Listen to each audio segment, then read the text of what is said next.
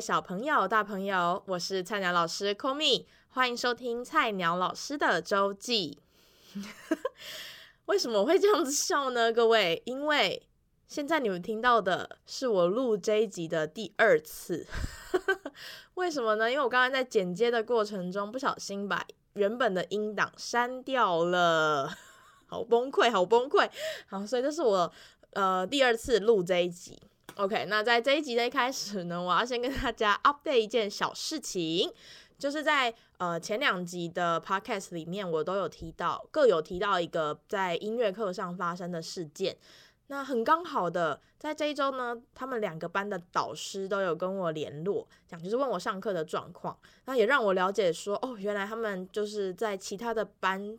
呃，应该说在其他的科任课上面也都发生过类似的事件，所以他们的导师其实呃非常就是呃有感，说他们在上课的时候会有一些小状况，就赶快来问我这样子。对，那我也非常感谢导师们都非常的帮助我，就是他都会给我一些小撇步，说哎那个本土语老师说这一招有用，老师你要不要试试看？像 这样子，对，所以老师们都习以为常，说孩子们的状况。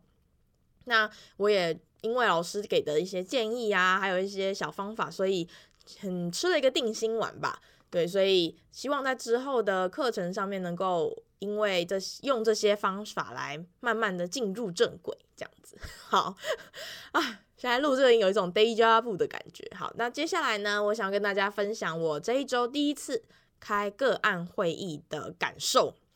对，这算是算是我第一次开这么嗯、正式跟大的会议，因为有校长啊、主任、各个科任老师这样。那这个个案会议其实是关于一个前两三周转学的一个转学生。那内容的部分我就不多谈，我比较想要跟大家分享的呢，是在我们这些科任老师还有这个那个孩子的导师讲完说这个孩子的状况之后。呃，校长就说了一句话，我觉得非常有道理。校长就说，开这个会，他觉得不一定会有一个，他说啊，他觉得不会有一个马上立竿见影的一个解决方法，不会说我们今天开完这个会，孩子就不会有这些状况。但是呢，我们因为开了这个会议，让老师们互通有无，就是知道说，哦，孩子在这个课的状况跟在其他课程上面的状况是怎么样的，可以更全面的掌握这个孩子的呃行为模式。那这些我们老师们之间也会有一个默契，就知道说哦，孩子发生这个状况，比如说呃，美术老师用了这一招是有效的，或者是他的导师又会跟他有做了哪一些的约定。那我们这些科任老师也都呃把这件把他们的约定呃放在心里。那孩子如果有类似的状况，我们会怎么怎么处理？这样子。好，对，这就是我这一个礼拜开了个案会议，第一次开个案会议的一个小心得，这样子。好，那接下来呢，想要分享一个这一周在上课的一个状况，也是出了一个小状况。我真的觉得套一句我在开个案会议的时候，其中一位老师讲的，真的就是蜜月期。那个老师就说，可能蜜月期过了，所以孩子的一些状况都会出来。当时我就觉得好震撼，对，用蜜月期这个字真这个词真的非常贴切。对，就跟孩子的蜜月期过了，所以就一些状况都会慢慢的浮现，这样子。那这一周呢，有一个孩子他在上课的时候出手打了别人。对，其实这个我并没有当场目睹，因为我可能没有在讲一些在讲话或者是在操作电脑等等，我没有发现他有打别人的状况。是这个孩子回去跟导师讲，导师才跟我确认。那导师就说：“诶，那那个老那个孩子已经就是回去就在下课的时间回来找我了，他要跟我讲。”发生了什么状况导致他打人这样子？那我就赶快在下课的时候，那个请孩子来跟我聊聊，说，诶，到底是上课发生了什么事？那其实他打人并不是出于什么私人的恩怨，他其实是因为，呃，这个出手的孩子的隔壁呢，坐了两个男生。那这两个男生在上课的时候，频频就是可能会有一些呃小聊天的状况。并不是说那种呃故意唱反调那种状况，而是他们两个可能比如说听到了某一首音乐，觉得诶蛮有趣的，就聊，就说诶很好笑这样子，就是这种小状小小的聊天。那我也制止过很多次，跟这两个男孩子说，就请不要就是在上课的时候请不要聊天哦，等等，我就一直制止。那旁边这一位出手的孩子呢，他可能就有观察到这件事情，他就也他有点正义感的感觉，他就跟那两个男生说：“哎、上课的时候认真，不要聊天什么什么的。”那这个两 这两个男生的其中一个呢，坐跟他坐隔壁的这个，他就说：“哦，用你管了，类似这样子的感觉。”对，所以这个孩子就打他了。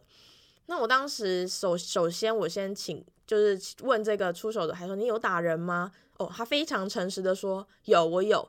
那我当下呢，就说我非常肯定他这个诚实的行为。那接下来我也问他说，就整个状况。那我了解了之后，我就试着去同理他的感受，说是不是因为旁边的他的同学，就是你一直劝他不要讲话，但他都不听，所以你心情很不好，你就忍不住打他了。我就这样子问他，他就跟我说：“老师，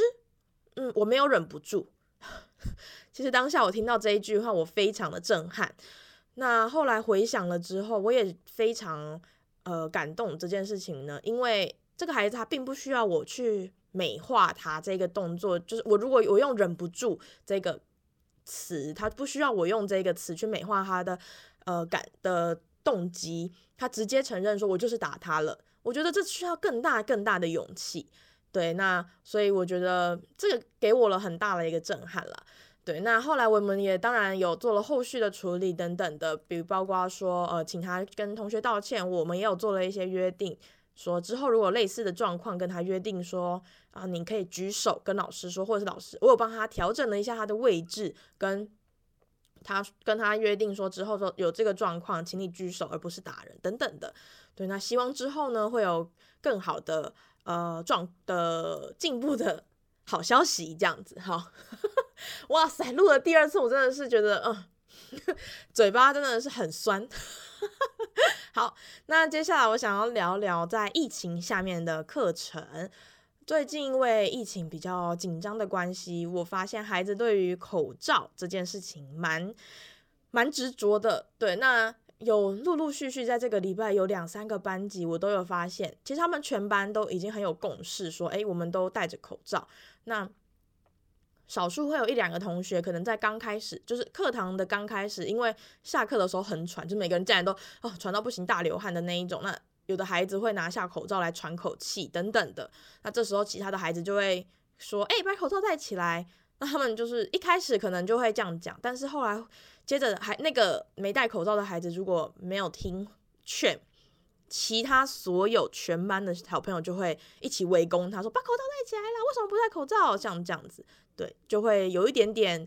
呃争吵，或者是有一点点凶的口气出来，然后就让我想到我自己，我也有跟孩子们分享这个故事。其实，在疫情一刚开始的时候，我那时候是大四嘛，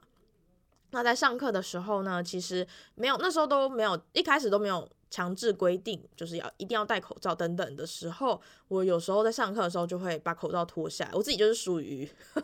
很很不好意思的承认，我自己是属于不爱不爱戴口罩的人。对，那呃，我一开始就觉得也是因为觉得很闷，所以我就上课的时候，我有时候会把口罩拿下来。那我的同学呢，他就坐在我的旁边，他就发现诶，我没有戴口罩，他就问我说，诶，你为什么不戴口罩？那我就说哦，因为很闷。结果那个同学他也没有。就是很凶或者指责我说：“哎、把口罩戴起来啦！”他不会，他也没有这样，他只是默默的，就自己在写笔记还是什么，他就默默讲了一句说：“啊，可是这样很自私哎。”当下呢，我其实有被震撼到，就是我就有点傻用，我说：“哎、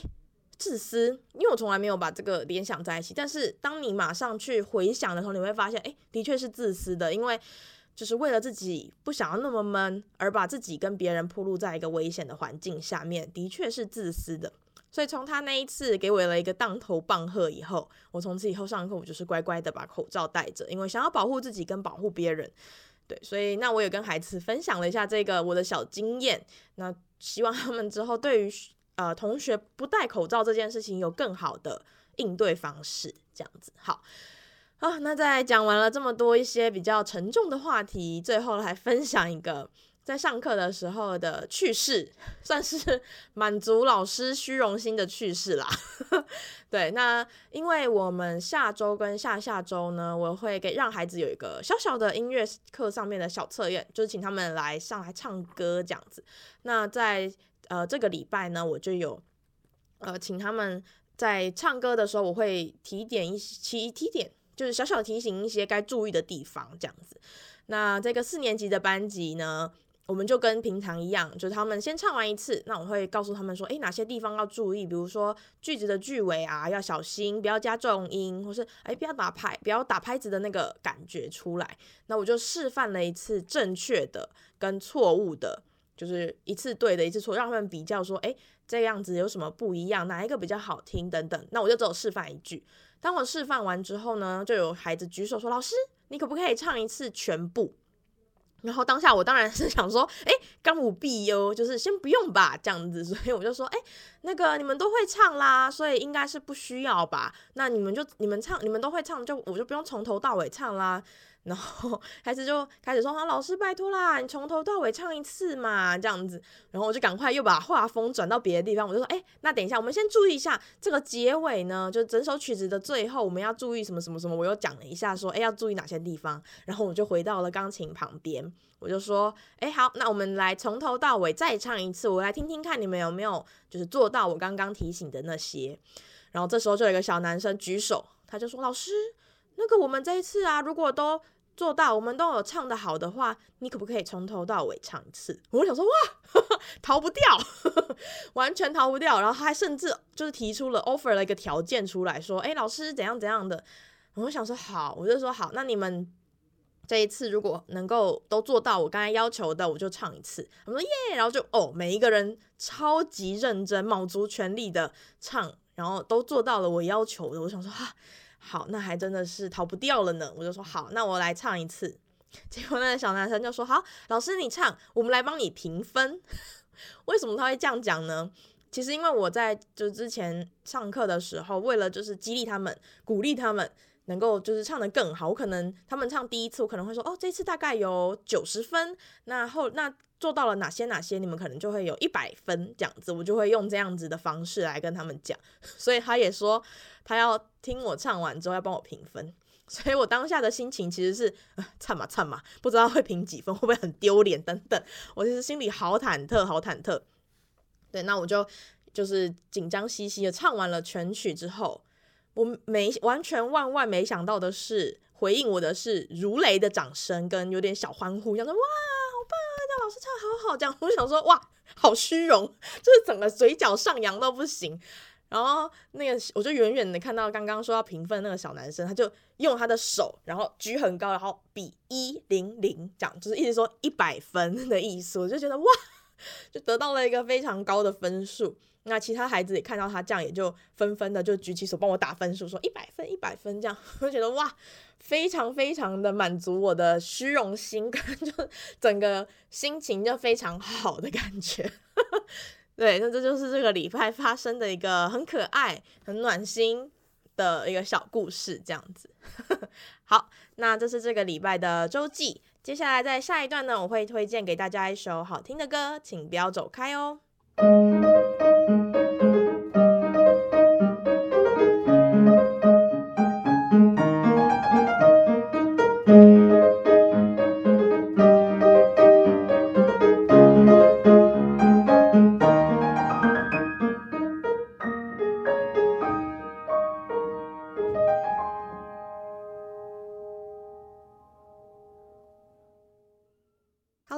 来到第二段的周记，在这一段呢，我想要跟大家分享一首最近很喜欢的歌，叫做《Better with You》，它是 Gentle Bones 跟 Benjamin Kane 的合作曲。那他们两位都是新加坡的音乐人，音乐人对。那 Gentle Bones 呢，他是呃在十六岁的时候就开始谱词写曲，那在他十七岁的时候就创立了个人的 YouTube 频道，里面有很多他自弹自唱的翻唱歌曲。在去年十一月左右吧，他也跟林俊杰还有很多不同的歌手合作了歌很多歌曲。那这一首《Better with You》呢，是一首关于要战胜忧郁症的一首作品。我觉得他的 MV 也蛮有趣的，他是呃一些有点类似外星人嘛，对，来到了这个地球，他的任务就是要解救一些陷入痛苦中的人们。对，那里面也有很多像范谷啊、Michael Jackson 等等的一些曾经呃受忧郁症所困的名人。那我觉得他的拍摄手法很有趣。在这首歌曲里面，我觉得听起来有一种活泼、呃轻快的感觉，会让你觉得，诶，有一个人陪伴在你身边，默默的告诉你说，你可以做到的。这个世界因为有你而更好。对，那里面有一些歌词是蛮让人会觉得，嗯，很暖心的感觉。比如说，啊、，You could never let me down. This world is better with you around. 嗯，就是你永远不会让我失望，这个世界因为有你而更美好，等等，对，所以我觉得这首歌是很适合，可能你的心情有一点点小小忧郁，或者很适合在早上一起床的时候听这首歌。那它的中间有一段呢，我觉得应该是萨克斯风的 solo 吧，不是很确定，对，就是有一段萨克斯风 solo 的那一段，我觉得给这首曲子增加了蛮多呃很 chill 的感觉，对。那也推荐这首歌给在呃听这这一集周记的你们，希望你们呢可以知道这个世界因为有你们每个人而更好。好，那这一首歌曲跟这首推 这首歌曲就推荐给你们，Better with You。那这一集的周记就到这边结束喽，希望你们有美好的一周。那我们下周见，拜拜。